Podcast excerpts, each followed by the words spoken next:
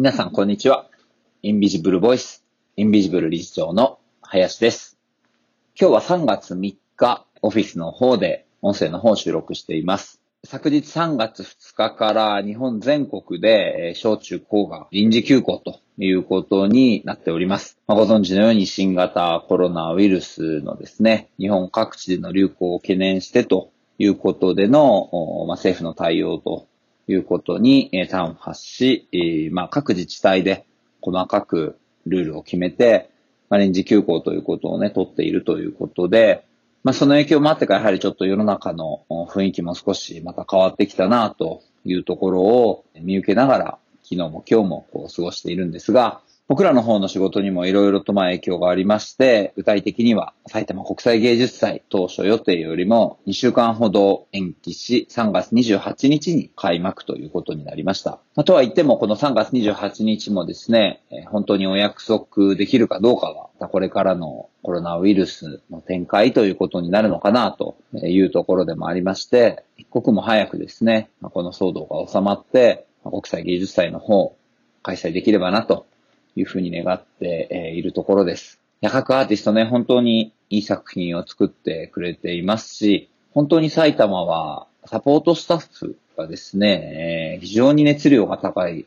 方々が多くて、まあ、そういった方々と一緒に作っていたりするというところもあるので、本当に一日も早くまずは、え形にしてあげたいなというふうに思っているところです。で、今日のポッドキャストですね、インビジブルボイスの方は、埼玉国際芸術祭の総合ディレクター、え遠山昌司さんの方にですね、インタビューをしてきたので、そちらの内容を2回にわたってお伝えしたいなというふうに思っています。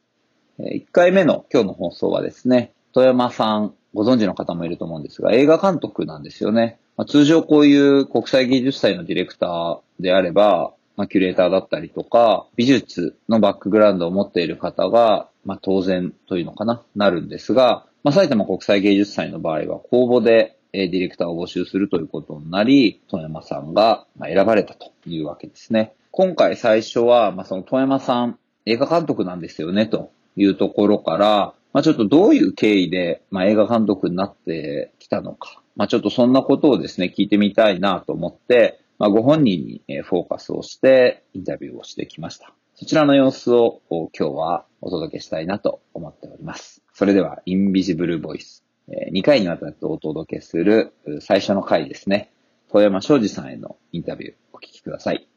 今ですね、ここは埼玉国際芸術祭の制作現場にあるうちょっとした会議室で、えーこのポッドキャストを収録しています。まあ、富山さんが今回ディレクターということでなった埼玉国際芸術祭、僕はキュレーターとして関わらせてもらっているんですが、まあ、今日ちょっといくつか、えーせっかくの機会なのでお話を聞きたいは、ないとよろしくお願いします。お願いします。まず最初に富山さんは映画監督だというそうですね。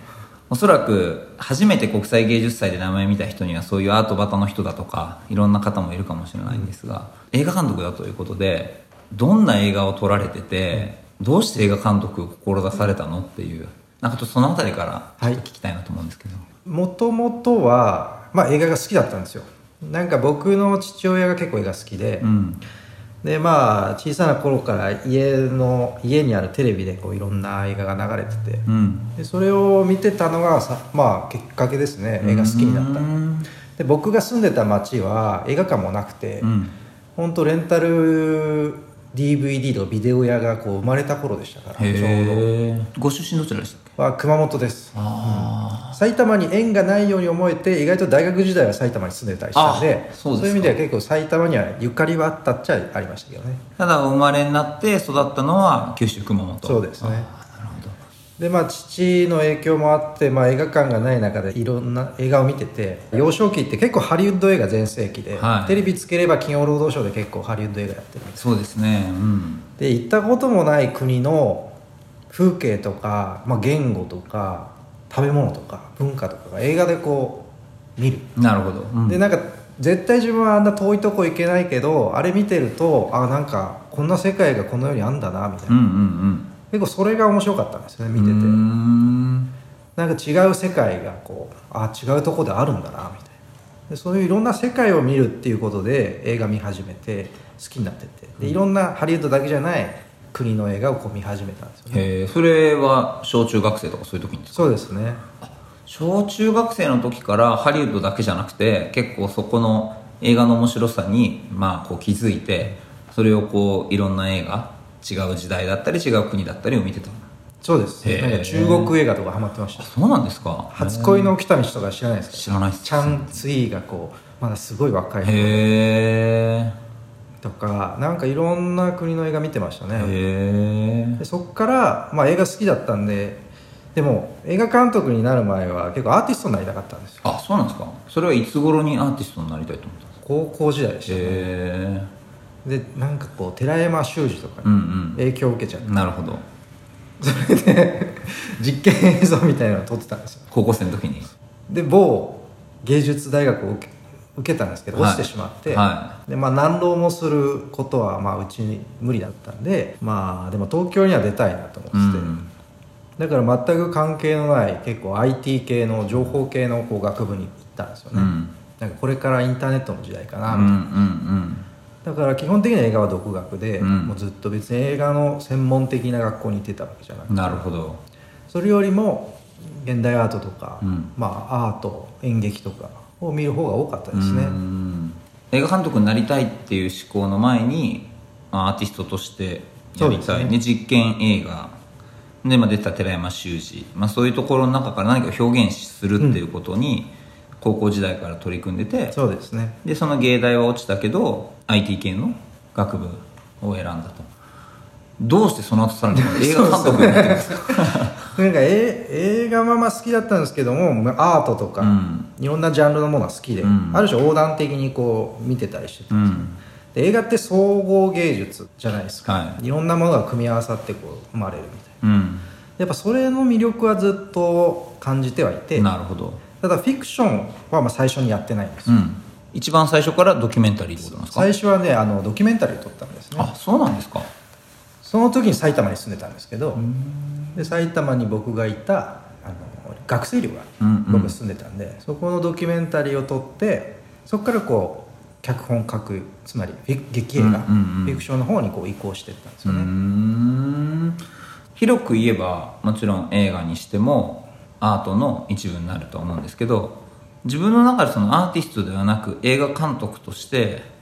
生きていくっていうことを決めたのは、まあ、それこそ映像作家ではなくて映画監督っていうふうに決めたのはそのドキュメンタリーを撮った時が。そうですね。あれが大きかったですね。ドキュメンタリーってやっぱこう目の前に生身の人間がいて、うん。まあ、脚本もなくうん。自分の中でこう出会っていく人々のストーリーによってこう積み重ねていく。うん。でそれがやっぱ面白かったんですよね、なるほど。そこからでも劇映画に行ってで在学中から作品を発表してたんですか？映画作品は。そうです。卒業制作まではドキュメンタリーだったんですよ。大学院卒業してから劇映画。ああじゃあその寮の映画をドキュメンタリー撮ってから何本かドキュメンタリーを重ねてたんですか？そうなんです。3本ぐらい撮りましたね。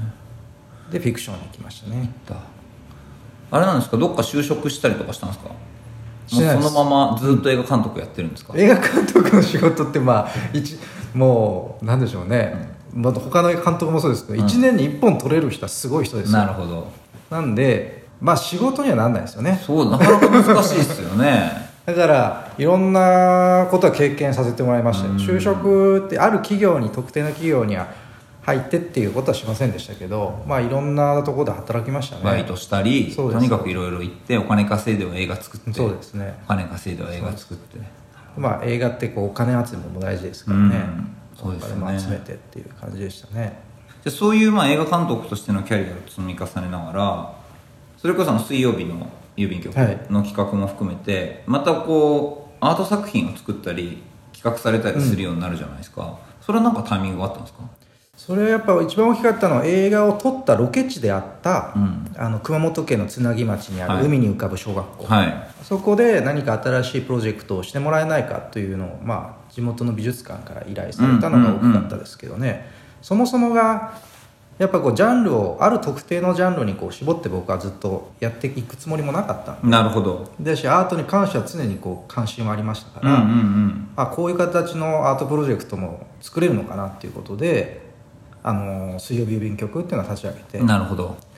で、まあ、当時からやっぱ映画監督がある種持っている感覚今回の芸術祭の話にもつながりますけど、まあ時間的感覚とストーリーを持ってるっていうことなんですよね、でこの感覚はあの水曜日郵便局には生かせたと思っていて。なるほど。でもう一つは今回の芸術祭もそうなんですよね、うん。まあ、1回目は2016年にあって、は2回目ってなった時にある種一過性のイベントとしてこうドンと会期中だけやるというよりは、芸術祭が始まる前からいろんなプロジェクトが始まっていて、うん。でまあ、林さんにもある種今回お願いしているコミュニケーションっていうのもそうじゃないですか、うん。この瞬間だけコミュニケーションっていうそね。うん。その前後があるじゃないですか。は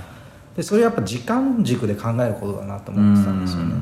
映画もずっとこう時間軸としてこう進んでいくじゃないですか。エンドロールまで。いうんだから今回の芸術祭も終わった後にどのようなものがこう3回目あるんだったらうん。続けていくのかな続けられていくか残っていくか、うん。そういうのはすごく意識的にはうん。考えている、なるほで合わせてまあキャスティングも映画ではこうありますからどそうですよね。うん。誰に何をやってもらうかっていうのがすごく重要だと思っていて、うん。で僕自分の映画の時にも常に自分でキャスティングをしてきたので、うんうんうん。役者さんもスタッフもですね